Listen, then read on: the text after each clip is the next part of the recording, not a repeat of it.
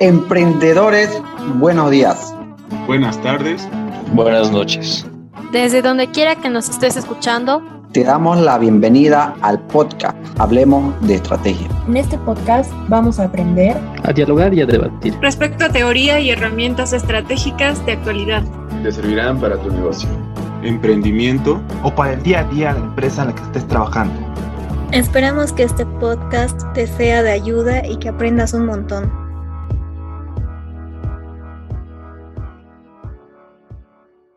Ya, buenas tardes a todos, eh, bienvenidos a nuestro estudio. Hoy aprenderás sobre cómo exportar y las diferencias estratégicas entre costes versus diferenciación. Muchas gracias por la introducción. Para contextualizar a nuestro querido público en lo que refiere a este segundo episodio abordando las estrategias genéricas de Minsberg, valga recalcar que con las reservas internacionales de Bolivia en bajos históricos y una economía golpeada por la pandemia, es importante pensar en cómo reactivar las exportaciones del país, el ingreso de divisas. ¿Qué podríamos hacer para exportar? Desde la teoría estratégica planteada por Michael Porter, existen tres caminos o estrategias genéricas. La estrategia de costes, la estrategia de diferenciación y la estrategia de focalización. Centrémonos en las dos primeras. ¿Deberíamos cuidar nuestros costes para ser competitivos en un mercado internacional y así exportar más? ¿O sería acaso mejor alternativa la de optimizar nuestros productos mejorar la calidad y ofrecer algo diferente al mercado. Costes no es solo devaluar la moneda, puede ser también, por ejemplo, eh, controlar los sueldos. O de repente podríamos hablar de bajar el costo de la materia prima a través de economías de escala. O quizás podríamos tercializar partes del proceso. Quizás tal vez pensar en bajar la calidad. Por otra parte, si hablamos de una estrategia de diferenciación, es importante considerar que esto implica invertir, saber de dónde sacar el dinero para la inversión. Implica obtener conocimiento y saber de dónde conseguir a profesionales capacitados o facilitar la aplicación de ideas, promover el emprendimiento y el uso de la tecnología. En favor de la primera posición, aquellos quienes están a favor de pensar en los costes, tenemos a dos personas.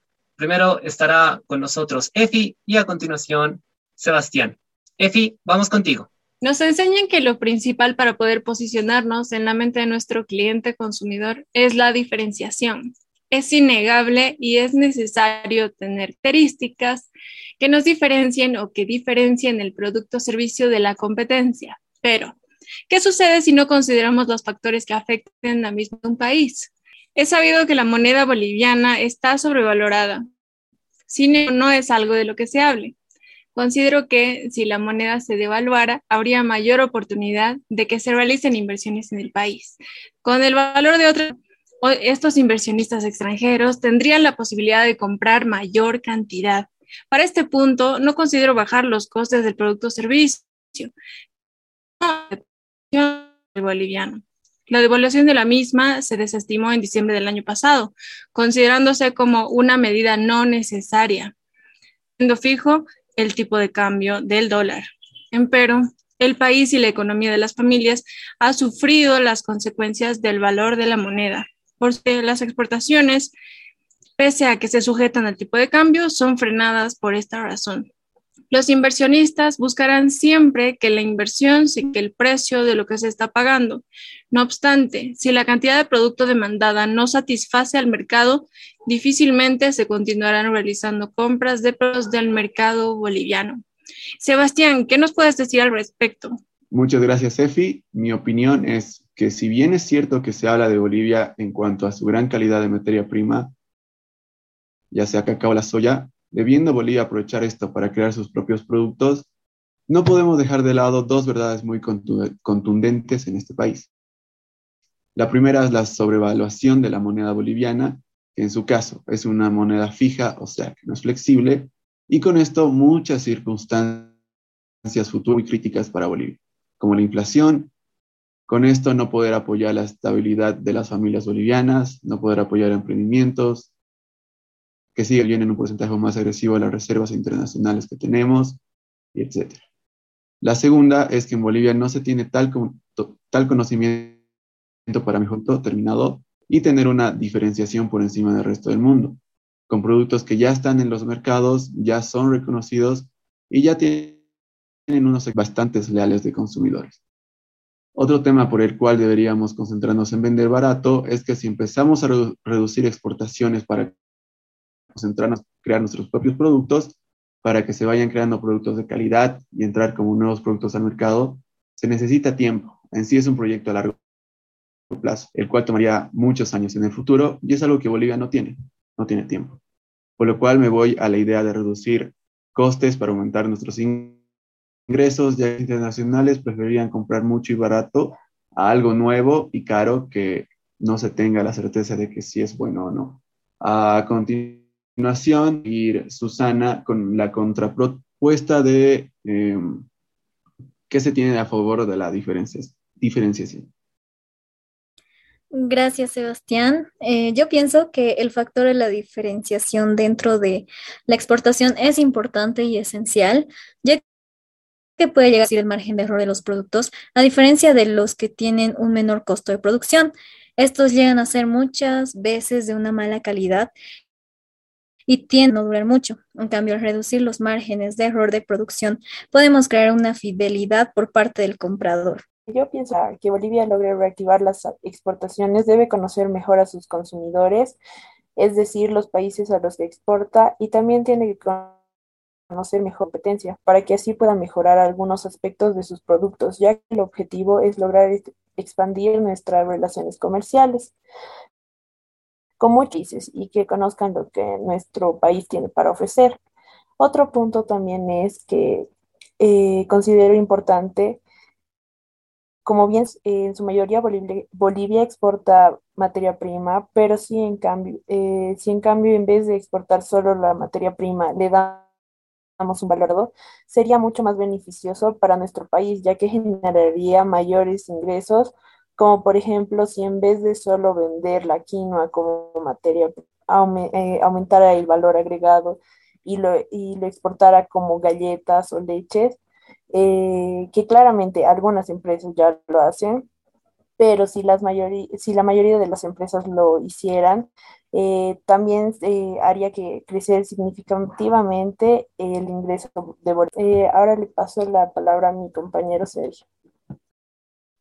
Gracias, Edna. Bueno, en mi opinión, el factor diferenciador es relevante e importante, particularmente en el, en el caso de Bolivia, ya que este país cuenta con la gran ventaja de ser un país muy rico y diverso en materia prima, específicamente en el ámbito agrario, que lamentablemente no ha sido ni es explotado de manera adecuada para su exportación, a diferencia de sus países vecinos. Pero debemos tomar en cuenta el, el factor diferenciador con el que cuenta este país, ya que es una de las pocas naciones en disfrutar de la pureza y alto nivel de su materia prima agraria específicamente, algo bastante relevante en el mercado extranjero actual, que le daría al país una ventaja considerable y relevante ante los países competidores. ¿O tú qué opinas, Rafael?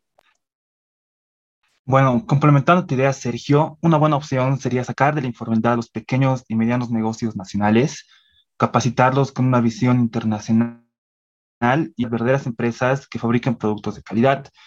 El mejor apoyo que podría brindar el gobierno es dejar de lado los trámites burocráticos que tanto perjudican al privado y facilitar los pasos de exportación para que nuestras empresas puedan brindar algún atributo diferenciador y ser competitivos en el mercado internacional. Mm, nuestra materia prima en varios sectores tiene una calidad envidiable, entonces tenemos una ventaja competitiva para sacar productos que generen valor agregado y sean más competitivos a nivel continente. Mm, asumiendo todo esto, ¿tú qué piensas, Johansen? Gracias por la palabra, Rafael. Tomando las opiniones de mis compañeros, yo pienso, yo pienso que para llegar a una diferenciación, la mejor opción que podemos buscar es permitirnos ayudar a los emprendedores no solo económico, que es algo ya muy clásico, sino buscar un apoyo educativo, es decir, poder impartir cursos más especializados por áreas de emprendimientos, tanto como a los que van los mismos. Fomentar el crecimiento de los mismos, mientras más apoyo logremos transmitir a la gente, más gente podrá salir con ideas que puedan ayudar en el camino. La diferenciación que debemos buscar es que se sienta el apoyo de todos para que se dirige libre la creatividad con todo el potencial que ofrecen y dar mejores resultados de la activa posible. Aunque parezca un ideal, se puede hacer realidad con los pasos adecuados y el seguimiento adecuado. ¿Tú qué opinas, Valeria? Complementando tu idea, Johansen, en Bolivia, como sabemos, Bolivia se caracteriza por exportar materia prima o productos tradicionales, hidrocarburos y minerales. Sin embargo, de productos terminados con valor agregado y factor de diferenciación es mínima según el boletín del IPSE del mes de diciembre del año 2020. El factor diferenciador, sobre todo en la calidad del producto terminado, por ende es importante fomentar a que los emprendedores exporten sus productos. Si bien existe una ventaja impositiva al momento de existen bastantes barreras burocráticas que dificultan y desmotivan al emprendedor. Si bien el costo es bastante importante, no significa que se deba descuidar la calidad del producto y se encuentra la diferencia y a partir de la misma sale la preferencia y lealtad del público objetivo. Adicionalmente, si se logra exportar una gran cantidad, la producción aumenta y es una producción por estandarización bajando los costos y manteniendo la calidad. ¿Tú qué piensas, Juanpa? Bueno, eh, a lo largo de todo este podcast hemos podido ver distintas opiniones de los, de mis, bueno, he podido notar opiniones de mis compañeros, pero me voy a quedar con, con el factor diferenciador que realmente me considero que es interesante mencionar puntos claves como que efectivamente en Bolivia no, no logramos aprovechar los, los recursos naturales y no fomentar, que algo que se ha repetido bastante, a los, a los empresarios o a los emprendedores aquí en Bolivia para que podamos eh, exportar productos eh, terminados y añadir un valor agregado y de esta manera poder fomentar a la economía de nuestro país. Eh, pero realmente quisiera saber qué es lo que piensan ustedes también, qué les el podcast. Espero que les haya gustado mucho y bueno, gracias por su tiempo y les los invitamos a seguirnos. Que estén bien. Hablemos de Estrategia es un podcast desarrollado en la asignatura de Dirección Estratégica 2, a cargo del MBA Leonardo Taborga y sus estudiantes de Ingeniería en Negocios Internacionales y Comercio Exterior en la Universidad La Salle, La Paz, Bolivia.